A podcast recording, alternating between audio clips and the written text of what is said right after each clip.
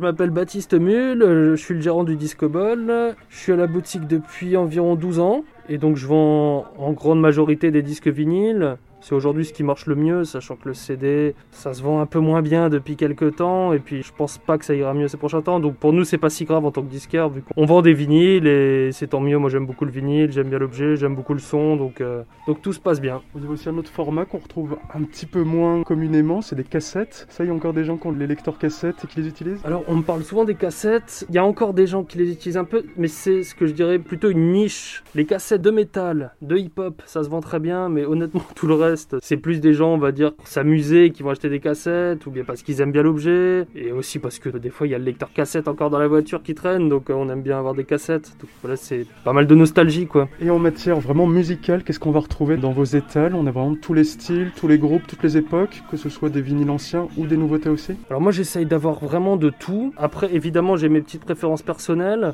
J'essaye de vendre de tout. Après, le vinyle, c'est un support aussi un peu particulier qui amène aussi un petit peu de nostalgie, tout comme la cassette. Donc c'est vrai qu'on va peut-être un peu plus retrouver par rapport à ce qui se vend en numérique on va plus retrouver de rock, hard rock, alors qu'en numérique, c'est vrai que c'est beaucoup le hip-hop et l'électro. J'en vends aussi du hip-hop et de l'électro. Les plus grosses ventes que je fais en boutique, ça reste les groupes cultes des années 60-70, les Doors, les Rolling Stones, les Beatles, Led Zeppelin et compagnie, quoi. Avec toutes les références que vous avez, c'est un peu compliqué de les mettre en ligne. Du coup, vous avez fait des petites vidéos sur votre Facebook. Ouais, j'aime bien passer par Facebook parce que je trouve qu'il y a un contact un peu plus proche, je dirais, que par un site internet peut-être un peu plus froid, quoi. Facebook, on peut répondre tout de suite. Il y a quand même pas mal de gens qui ont des comptes, donc ça reste relativement pratique. Puis quand on a des vinyles, euh, moi dans ma boutique, euh, j'en ai quand même un paquet, j'en ai plus de 10 000. Si je devais tout référencer, ça prendrait beaucoup, beaucoup de temps. Donc Facebook, ça permet de passer moins de temps et puis d'avoir, je trouve, une sorte de contact, euh, une sorte de proximité quoi, avec le client qui est plus sympa quoi, que, que le site internet. Dans les dernières nouveautés que vous venez de rentrer, est-ce qu'il y a un petit vinyle qui sort du lot que vous pourriez nous conseiller à écouter au coin du feu en ces moments de confinement? Ce qui m'a bien branché ces derniers